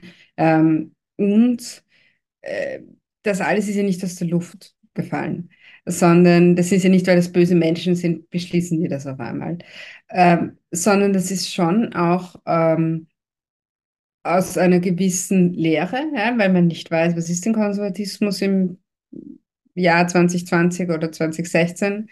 Ähm, ich finde es nach wie vor beeindruckend, dass man das ein, als urkonservatives Thema nicht die Klima und den Klimaschutz hat, weil das eigentlich in seinem Kern konservieren ist, kons ein konservatives Thema ist. Ähm, und es ist, also da möchte ich quasi sanft widersprechen, ähm, es ist eben nicht nur quasi nur Rassismus, sondern dieser Kulturkampf macht alles äh, und Kulturkampf funktioniert mit Überwältigung. Ja, ich möchte hoch emotionalisieren und ich möchte, dass das Gegenüber sich wahnsinnig schlecht fühlt, in die Enge getrieben fühlt und aus dieser, aus dieser sich in die Enge getriebenheit quasi sich rausboxen versucht. Und es geht mit jedem Thema. Und es ist ganz stark, es war auch in den Fragen, ähm, Geschlechterfragen, wo man hinter einen Konsens zurück will, äh, der Jahrzehnte, ähm, und man sieht das jetzt auch in dieser Umfrage, die es da gegeben hat, dass Frauen viel progressiver sind als Männer. Ja, klar, weil Frauen haben jetzt mal verstanden, äh, wie es sich anfühlt, wenn man so in die Nähe von Gleichstellung kommt und das möchte man nicht gerne wieder hergeben. Ähm, und das wird massiv äh, in den Kulturkampf. Ähm, queere Themen, Ne? Weil da kann man diese alte Karte von oh, die, die so anders und abartig und so weiter sind, spielen. Ähm, aber auch die Wärmepumpe, die angesprochene. Ich meine, wie kann man so etwas Langweiliges wie eine Wärmepumpe zu einem Kulturkampfthema machen? Ja, aber auch das funktioniert. Und die Strategien dahinter sind aber immer dieselben. Und man darf sich auf diese Kulturkämpfe nicht einlassen. Und das ist das, was ich, wo ich die konservative Parteien nicht und auch andere Parteien nicht aus der Pflicht lassen will, zu sagen, alle, die an diesen Kulturkämpfen mitmachen und glauben, man kann ein, zwei, drei Prozent gewinnen in Wahlen damit, die beflügeln ein, ein Bild von Gesellschaft, das nicht also das nicht demokratisch ist in letzter Konsequenz, sondern wo es autoritär wird. Und auch wenn man dann die letzten vier Schritte nicht mehr mitgehen möchte, weil das ist too much, ja, aber der Weg dorthin sind nicht die Faschisten alleine, die das schaffen. Äh, und deswegen müssen die demokratischen Kräfte nicht nur quasi dorthin getrieben werden, sondern auch so viel Selbsterhaltungstrieb haben, dass sie sich im Zweifelsfall für Demokratie entscheiden und nicht für die 1, 2, 3 Prozent mehr in den Umfragen. Danke, bevor ich Christoph gebe, weil du gesagt hast, auch, auch, auch Geschlechterthemen. Ich meine, USA, Roe v. Wade, also Abtreibungsverbote zum Beispiel, was das aber zum Beispiel auch den, den Demokraten dann in vielen Wahlkämpfen letztes Jahr auch großen Aufwind gegeben hat. Also wenn wir das, will ich jetzt mal einbringen, das und, und äh, zum Beispiel auch Donald, Donald Tusk in, oder wir hatten ein Webinar mit einer, äh, mit einer polnischen, die ist jetzt äh, Vizeministerin in, in Polen von den polnischen Grünen, die hat auch erzählt, dass in diesem Bündnis da auch ganz wichtig das Thema Frauen und de, der Schutz von Frauenrechten und diese, die ganz klare demokratische, auch konservative Ablehnung von einem, von einem Angriff auf Gleichstellungswerte, auf körperliche Selbstbestimmungswerte, dass das ganz zentral war, um auch die Menschen für die Wahl zu mobilisieren. Also das macht den Link nachher gleich nochmal rein, das ist auch nochmal spannend anzugucken. Also wie sowohl aber in Spanien zum Beispiel ähnlich, also wo, wo einfach gerade dieser, dieser, dieser Angriff auf, auf Gleichstellung, auf körperliche äh, Selbstbestimmung zum Beispiel, das dann auch durchaus ein Punkt werden kann, wo da eine Gegenbewegung entsteht, eine demokratische Gegenbewegung, weil die Frauen sagen, nein, ja, und alle Verbündeten sagen, nein, so geht's nicht. Also das finde ich, sehr, dann will ich nur noch mal stärken, diesen Punkt, ähm, auch mit dem Blick nach vorne. Dann vielleicht Christoph. Ja, also ich finde es erstmal auch für die, wenn man jetzt auf die Protestbewegung schaut, enorm wichtig, dass diese Bewegung sehr, sehr anschlussfähig bleibt. Und dass diese Bewegung Wählerinnen anspricht, sagen wir mal von der Linken bis tief in die CDU rein und die CSU rein. So, das, äh, also das gesamte demokratische Spektrum erstmal von Wählerinnen auf den Straßen ist. Und ich glaube, das ist eben auch sehr entscheidend, wie werden wir das weiter prägen. Ich habe gesprochen auf der großen Kundgebung in Berlin. Und da, da, war eben ein sehr, sehr, sehr, sehr gemischtes Publikum. So. Und dann wurde von der Bühne Bleiberecht für alle äh, skandiert und dann wurde von der Bühne ganz Berlin hast, die AfD. Äh, das ist in dem Moment vielleicht macht es einem Freude, das zu rufen, aber wenn ich in die Gesichter geschaut habe, dann hatte ich die Hälfte der Leute haben begeistert mitgerufen und die andere Hälfte hat irritiert geschaut. So und dann gelingt es uns eben gerade nicht mehr, diese Breite zu halten. Und ich glaube, das ist enorm wichtig, dass wir schauen, anschlussfähig zu bleiben in, in die Breite. Dadurch ist sozusagen auch die Kraft entstanden, auch, dass ein Herr Merz weiß, seine eigenen AnhängerInnen gehen hier auf die Straße. Immer in dem Moment, wo es uns gelungen ist, sozusagen in Wählermilieus derer, die, ähm, die entscheidend sind, vorzudringen, werden Bewegungen mächtig, ja. Und äh, wie es uns damals bei der Gentechnikbewegung gelungen ist, in CSU-Kernwählerschaften vorzudringen, so muss es diesmal eben auch passieren. Und äh, da muss man sehr darauf aufpassen, dass die Bewegung nicht jetzt irgendwann kleiner wird und dann sehr stark von doch eher linkeren äh, Gruppen geprägt wird alleine. Ich glaube, das muss uns gelingen. Ähm, dann ist es ähm, total wichtig, aber gleichzeitig auf, auf der einen Seite, dass dann äh, Leute aus der CDU dabei sind und auch auf der Bühne stehen und dass aber eben auch eine Kritik immer wieder formuliert wird gegenüber auch dem, was Herr Natascha gesagt hat, dass wenn diese, äh, wenn diese Narrative sehr gezielt gespielt werden von Teilen dieses äh, radikalisierten Konservatismus, dass das eben dann auch auf Widerstand stößt. So, und ich glaube, diese Gratwanderung muss man hinkriegen. Auf der einen Seite CDU-Wählerinnen anzusprechen, auf der anderen Seite aber auch ganz klar zu kritisieren, wie genau eine, ähm, ja, eine radikalisierter Konservatismus Dinge aufnimmt oder wie auch ähm, auch Politik, die insgesamt nicht mehr überzeugt, ein Teil des Problems ist. Und das, das, ist, äh, das ist etwas, was man sehr gut austarieren muss. Und ich glaube, insgesamt müssen wir eben schauen, aus anderen Ländern zu lernen, so, also von den Erfolgen zu lernen in Spanien, in Polen. Was haben die eigentlich richtig gemacht? So, und die haben eben genauso Erzählungen gehabt, die sehr viel reingeholt haben, Hoffnungserzählungen gehabt und auf der anderen Seite sehr klare Kante auch ge gezogen. So, und das, diese, diese Mischung, und dann hat natürlich auch, eben gerade hier von Polen, äh, dort auch die rechte Fehler gemacht, die haben es überzogen und die haben dann eben mit Abtreibung und so weiter sehr viele Frauen gegen sich aufgebracht. Das heißt, in dem Moment, wo die neue Rechte überzieht, da dann auch sehr stark drauf zu gehen. Ich glaube, auch das muss uns gelingen. Also so ein Punkt wie mit dem Dexit von, von Alice Weide, damit wollte sie ablenken. Aber das kann auch schon ein Punkt sein, wo dann viele sagen, ja, das will ich nicht. So, also ähm, das hat man doch gesehen in Großbritannien, wo das endet. So. Also an Stellen, wo die, wo die überziehen, dann auch reinzugehen. Und ähm, ich glaube, das ist auch eine, eine wichtige Strategie. Also viel zu schauen, was im Ausland, was hat funktioniert. Und wenn es scheitert, wie es mit Millet zum Beispiel in Argentinien jetzt gescheitert an was lag das eigentlich so? Und äh, diese Lernprozesse brauchen wir unbedingt, wenn wir Demokratie und Rechtsstaat verteidigen wollen. Das, das ist genau die Idee von der Reihe, die wir auch machen. Wir wollen genau auf diese Punkte dann wirklich auch genau reingucken. Wir machen im, äh, im März wahrscheinlich eins mit, mit spannenden äh, Gästen zur äh, wirtschaftlichen Ungerechtigkeit und äh, Angst vorm Abstieg und Probleme im Aufstieg, dieses, diese, dieses ganze Thema. Also da gibt es ja auch durchaus wirtschaftliche Fragen, die dann sich dann, dann, dann noch darauf auswirken. Und ich glaube, das ist super wichtig. Und man merkt ja hier auf Klimageld zum Beispiel in Deutschland. Und diese Thematik ist einfach, ist einfach eine sehr wichtige wichtige. Ähm, ich würde jetzt gerne, jetzt haben wir noch eine Viertelstunde Zeit. Ähm, das war also jetzt zu Konservatismus, haben ganz viele gefragt, aber Georg Nietzsche hat das hier äh, gefragt, ganz weit oben in den Fragen. Jetzt möchte ich gerne noch ein anderes Thema aufmachen. Das hat hier äh, äh, Anja Pusseckel fragt das. Ich frage mich wirklich, wie wir den so erfolgreichen Desinformationskampagnen aus Russland und durch die AfD, besonders auf Social Media, wehrhaft begegnen können. Welche gesetzlichen Anpassungen sind hier möglich auf EU-Ebene und was können Medien und Zivilgesellschaft tun?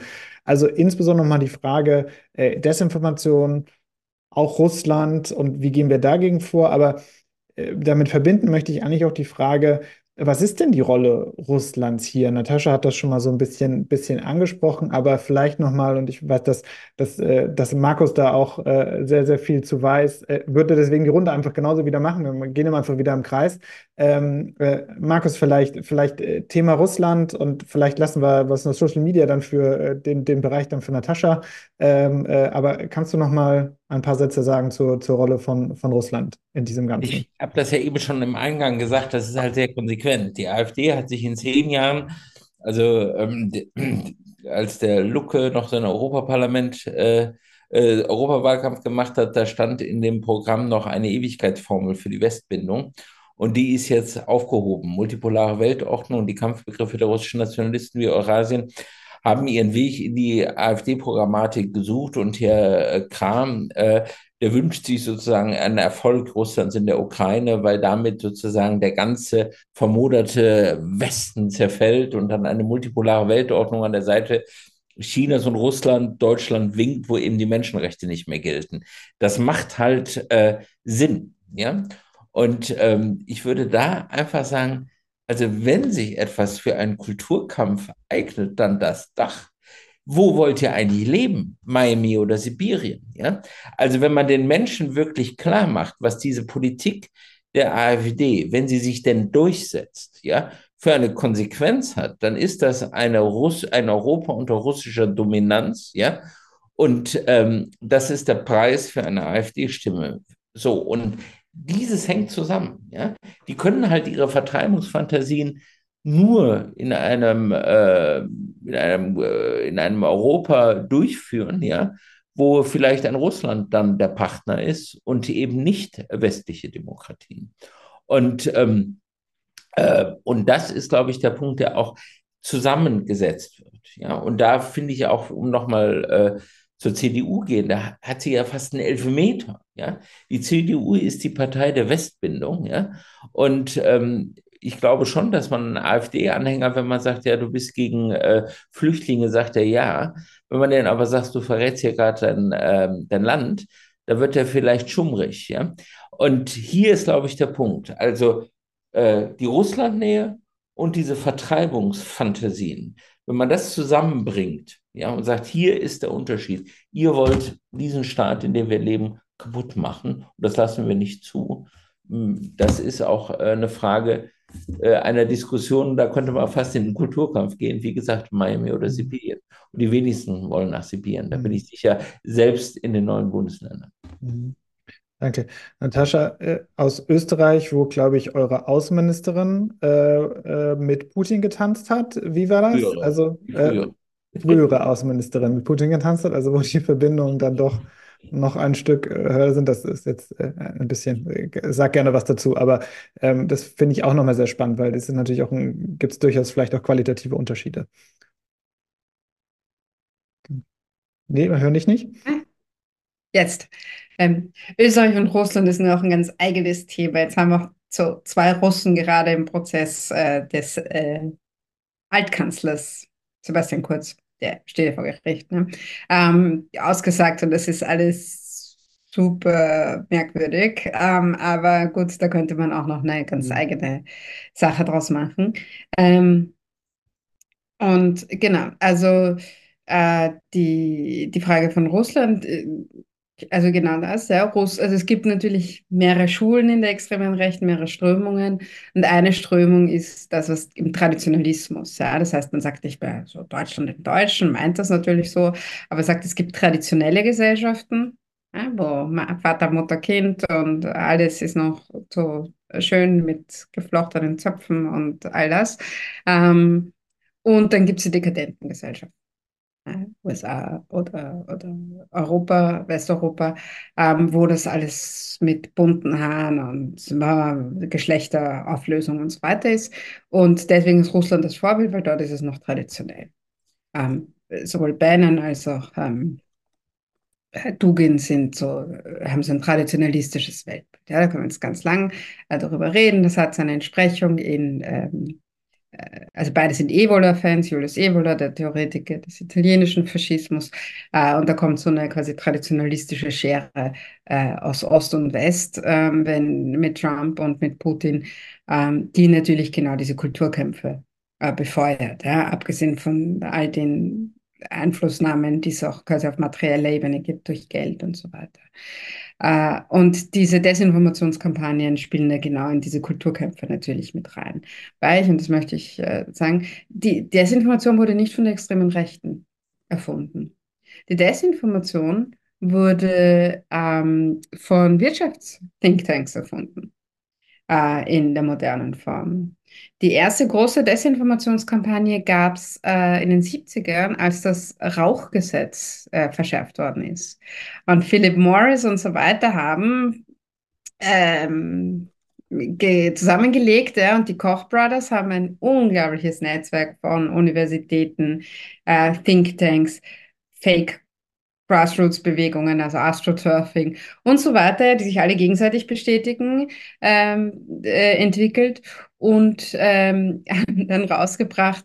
Nein, also äh, da gibt es eine Studie, ja, weil die zwei Wissenschaftler, die man sich eingekauft hat, bestätigen, Rauchen ist sogar gesund. Man sollte sogar mehr rauchen. Ja. Das waren so die ersten Desinformationskampagnen. Äh, und es ist natürlich äh, skurril aus heutiger Sicht. Aber diese Desinformationskampagnen sind dann sehr schnell quasi mit diesen Kulturkämpfen verschmolzen. Ähm, und äh, so, also da stehen schon auch ähm, im, im Kern einfach wirtschaftliche Interessen dahinter äh, bei so Desinformationskampagnen.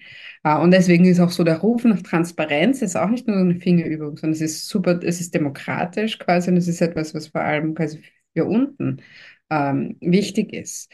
Äh, und das ist äh, etwas, was ganz wichtig ist, auch in, in dieser Frage von Desinformation, ist einerseits Transparenz, andererseits natürlich sie zu beschränken und andererseits schauen, ähm, wessen Interesse steht da jetzt eigentlich dahinter, ähm, dass das so oder so oder so äh, geschieht. Und was ich noch generell abschließend sagen will, was hilft gegen diese Kulturkampfrechte? Und eines der wichtigsten Sachen ist, sie nicht zum Nordstern der Politik zu machen. Man muss sich nicht in allem, was man tut, an ihnen ausrichten und nicht immer auf ihrem Feld spielen. Und ich fand es sehr schön, was gerade gesagt worden ist, ja, diese Frage quasi, wo willst du leben? Und ich würde das noch erweitern mit, äh, wie willst du leben?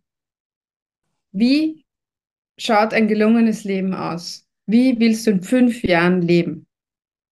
Und es wird die Leute geben, die sagen, das Wichtigste in meinem Leben ist, dass möglichst viele Ausländer abgeschoben sind. Gut. Ja? Die verloren. Aber die allermeisten Menschen werden sagen, okay, ich möchte in Frieden gelassen werden. Ich möchte nicht in Rechnungen untergehen. Ich möchte einen Platz zum Wohnen haben, der irgendwie nett ist. Ich möchte, wenn ich krank bin, behandelt werden. Ich möchte, dass meine Kinder gute Schulplätze haben äh, und so weiter. Es sind die, die kleinen Träume, wenn man so will. Aber die Realität, die wir gerade leben, ist völlig gegen diese, also ist nicht kompatibel mit dem, wie wir uns ein gelungenes Leben vorstellen. Und das ist das Problem.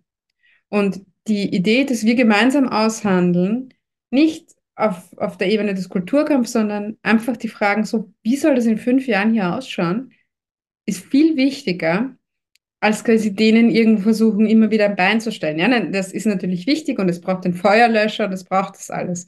Aber wenn man politisch dagegen stehen will, dann müssen wir eine Art des Lebens finden, die nicht so ist, wie wir das jetzt leben. Die, das, die, der Klimakrise geht sich das nicht aus, wie wir leben, arbeiten, wirtschaften, wie wir mobil sind.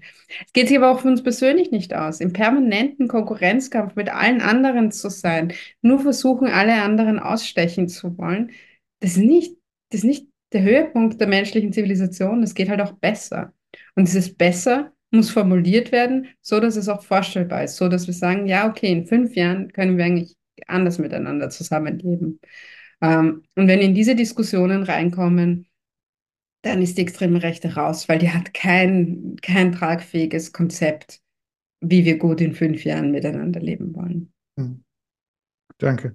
Dann nur wieder auf das, ich habe die beiden Links zu den Webinaren äh, in, in, Spanien, äh, mit, mit Spanien und Polen ähm, in den Chat gepostet, da war auch äh, Vertreter von, von Spanien, aus, aus Spanien hat auch gesagt, was die ganz krass gemacht haben, die haben genau diese Visionen, die haben zehn Jahresvisionen, wie ein Spanien in zehn Jahren aussieht und waren da super erfolgreich und haben das auch, auch dann technisch unterstützt, so wie, wie wirklich als den Leuten das transparent zu machen, äh, auch auf den, in den Kommunen, wie könnte meine Kommune in zehn Jahren aussehen, ja? Also diese, diese, diese ganz konkreten Visionen ähm, den, den Menschen auch zu geben, ähm, ist, äh, war in Spanien zum Beispiel äh, sehr, sehr erfolgreich. Ähm, das nur dazu. Äh, Christoph, bitte.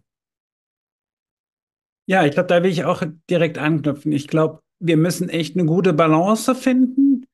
Auf der einen Seite gegenzuhalten, und äh, auch was Desinformation anbelangt, Transparenz herzustellen, woher kommt das? Wie, wie, äh, wie sehen auch diese rechten Netzwerke aus? Also zum Beispiel jetzt bei der Europawahl in Maximilian Krah nochmal zu durchleuchten und zu sagen, wie rechtsextrem ist der eigentlich? So, und der ist eigentlich wie Björn Höcke. Und Björn Höcke wollen viele nicht wählen, äh, wenn, wenn der zur Wahl stände, aber äh, Sie sagen, ja, das ist ja nicht die AfD. Nein, das ist die AfD. Und das sozusagen zu verdeutlichen, Desinformation, gerade wenn irgendwie Debatten auch hochkommen, mit Fakten zu begegnen, ja, das ist wichtig.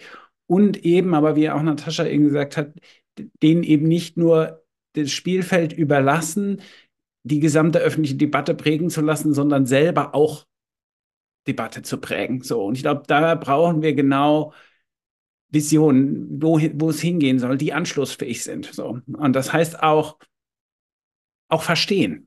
Also wenn, wenn wir bestimmte gesellschaftliche Milieus, Sinusmilieus oder so erreichen wollen, wie ticken die denn genau? Wenn wir Erstwählerinnen erreichen wollen, was sind die Themen, die die von Europa über, überzeugen? Da sind wir gerade dran, ja, zu gucken, wenn ich auch Menschen überzeugen will, zu dieser Wahl zu gehen, mit welchen Botschaften bekomme ich sie? So, was sind die Visionen, die anschlussfähig sind? Was sind die Themen, die den neuen Leuten unter den Fingernägeln brennen, auch ihre Sorgen? Und da auch immer wieder, ich sagte schon, wohin diese, diese Bewegung war so erfolgreich, weil sie so einen Alltagsbezug hergestellt hat. Und auch genau diesen Alltagsbezug in unseren Erzählungen. Also nicht sehr theoretisch über eine sozial-ökologische Transformation, sondern ganz konkret, Warum war das 49-Euro-Ticket so erfolgreich, weil es eine sozial-ökologische Transformation ganz konkret war, die sich auf das Leben von Leuten auswirkt. So, und ich glaube, solche, solche Beispiele braucht es, um Menschen dann auch wieder zu begeistern und zu sagen, ja, dafür gehe ich zur Wahl. Ich will, dass diese Gesellschaft anders denkt. Und da kann man sicherlich genau auch aus, aus äh, Spanien äh, lernen. Da sind wir wirklich gefordert und ich glaube, das wird auch das sein, was wir am 8. Juni machen werden. Wir werden über ein anderes Europa reden. Wir werden auch über äh, über eine andere Gesellschaft reden, aber breit anschlussfähig und wir werden warnen, was da äh, von rechts kommen kann. Und wenn wir das eine gute Balance hinbekommen, dann haben wir wirklich äh, eine Chance aus, auch als Bewegung. Und ganz wichtig ist es, dass das wirklich jetzt eine Bewegung wird. Also, dass Leute sich engagieren, dass Leute, wir haben bei uns bei Campact 700.000 neue Leute in den Verteiler bekommen in den letzten drei Wochen. Also, eine, wir haben jetzt plötzlich 3,5 Millionen Leute.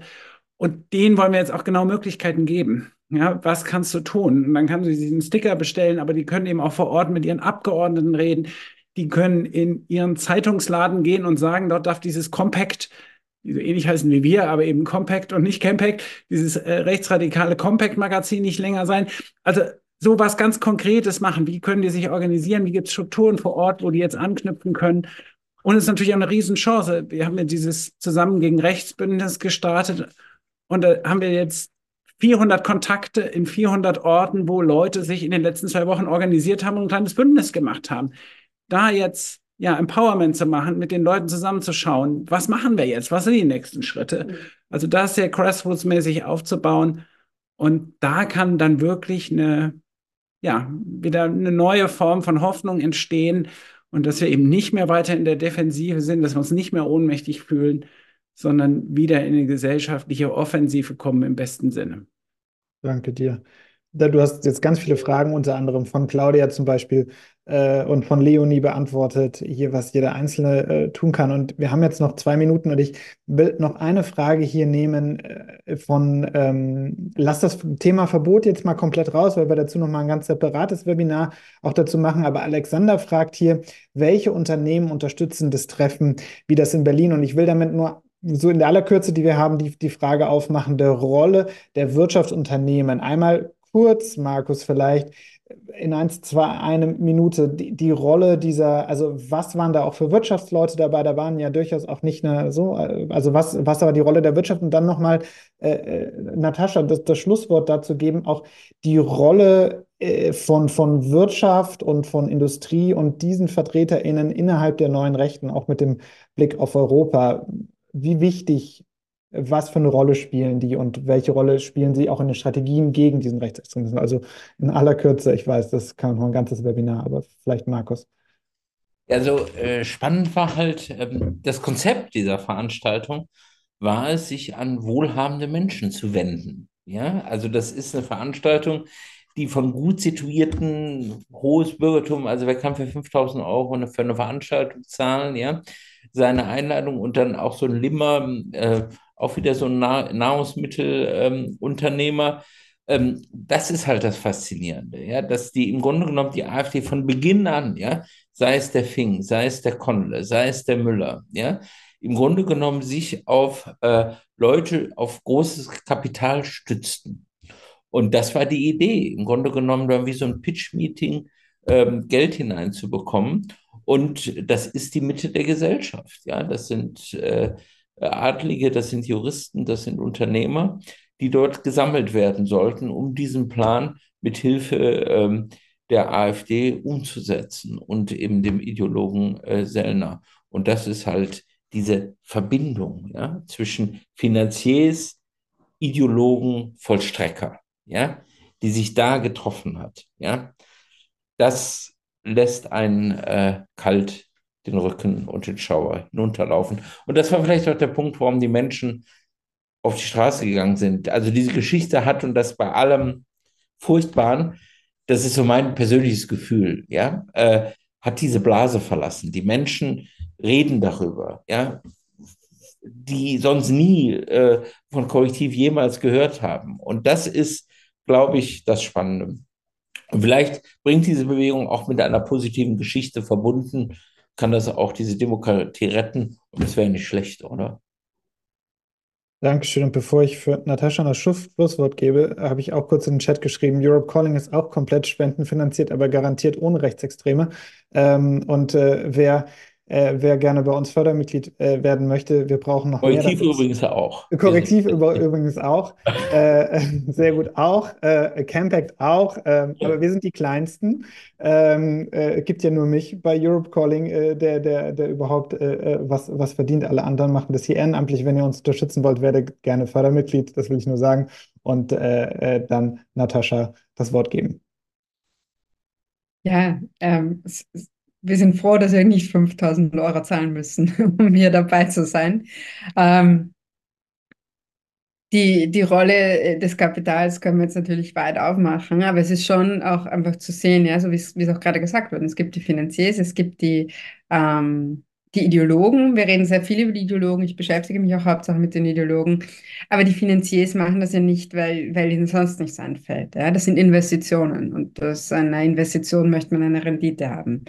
Ähm, diese Verschiebungen, die wir, die wir auch sehen seit spätestens 2008 innerhalb des Kapitals, das ist ja nicht ein großer Block ja, von, von Menschen, die alle dasselbe Interesse haben, sondern da gibt es unterschiedliche Gruppen mit auch gegensätzlichen Interessen, ist, dass einfach ähm, für verschiedene wichtige Gruppen des Kapitals das Geschäftsmodell schwierig wird. Und das ist vor allem die ähm, Fossil Fuels, die Erdölindustrie. Deswegen haben die auch Trump sehr stark unterstützt. Äh, und es gibt einfach Gruppen innerhalb des Kapitals, denen ist nicht die Demokratie das Wichtigste, sondern ihr eigenes Geschäftsmodell. Und wenn das in Gefahr ist, ähm, dann unterstützt man auch Gruppen, die das garantieren können, dass es das weitergibt, dieses Geschäftsmodell. Das ist auch historisch so, das ist kein neues Phänomen. Ähm, aber die Rolle des Kapitals ähm, innerhalb des Faschismus wird auch oft sehr verkürzt und viel zu reduktionistisch äh, gesehen. Aber es spielt auch eine Rolle, genauso wie es natürlich eine Rolle spielt, dass wir in diesem permanent gestressten, zerrüttenden ähm, äh, Leben äh, so leben. Ähm, das macht auch Leute empfänglich. Für äh, eine Überwindung quasi des Ganzen äh, hin zum Autoritären. Ja, wir können dann auch über vieles reden, aber natürlich spielt äh, das Kapital selbst, aber auch äh, die neoliberale Form des Kapitalismus, so wie wir jetzt leben, das spielt eine Rolle für den Aufstieg des Faschismus. Nicht reduktionistisch, nicht monokausal, ja, da muss man auch aufpassen. Aber es ganz rauszulassen, wäre genauso ein Fehler. Und äh, ja, da kann man jetzt noch viel reden. Aber äh, die, das Wichtige ist einfach, wenn wir uns überlegen, wie wir miteinander zusammenleben wollen, dann werden wir draufkommen, der Traum von den meisten Menschen ist es nicht, 80 Stunden arbeiten zu gehen, sondern einfach abgesichert äh, zu sein. Äh, und äh, der Traum ist es auch nicht, dass man möglichst viele Leute außer Landes schafft, gewaltvoll, ähm, sondern sicher zu sein. Und ich glaube, wenn wir darüber leben, äh, über, überlegen, was auch Sicherheit bedeutet, was auch soziale Sicherheit bedeutet, wie wir miteinander umgehen wollen, wie wir miteinander zusammenleben wollen, dann kommen wir in eine Zukunft, die äh, weder quasi dieses neoliberale Dystopia ist, noch dieses autoritär-faschistische Dystopia ist. Und darüber würde ich mich am allermeisten gern unterhalten, weil da, da, darum geht es schlussendlich. Wie wollen wir leben? Was ein perfektes Schlusswort, dem will ich inhaltlich gar nichts mehr hinzufügen. Vielen, vielen Dank. Das waren wirklich sehr intensive äh, 90 Minuten. Äh, danke an unsere äh, drei wirklich ganz hervorragenden Gäste. Danke an unsere beiden Dolmetscherinnen, äh, die im Hintergrund auch wieder großartige Arbeit geleistet haben. Äh, ein ganz großer Applaus. Danke an, äh, an alle, die dabei waren. Es waren am Ende jetzt über 4000 Anmeldungen, wirklich eines der größten Sachen, die wir je gemacht haben. Und wir machen weiter. Wir haben all die Themen, die wir heute angesprochen haben, gehen wir noch mal tiefer rein. wenn ihr uns dabei unterstützen würdet, wollt, Fördermitglied-Link ist bei uns äh, im Chat oder bei uns auf der Homepage. Da findet ihr auch, auch Kontodaten und solche profanen Dinge. 1276 Menschen sind bei uns schon Fördermitglied. Denen ganz lieben Dank, weil die haben diesen Abend möglich gemacht. Äh, und danke euch allen einen schönen Abend und bis zum nächsten Europe Calling. Ciao. Danke. Tschüss. Schönen Abend. Dankeschön. Tschüss.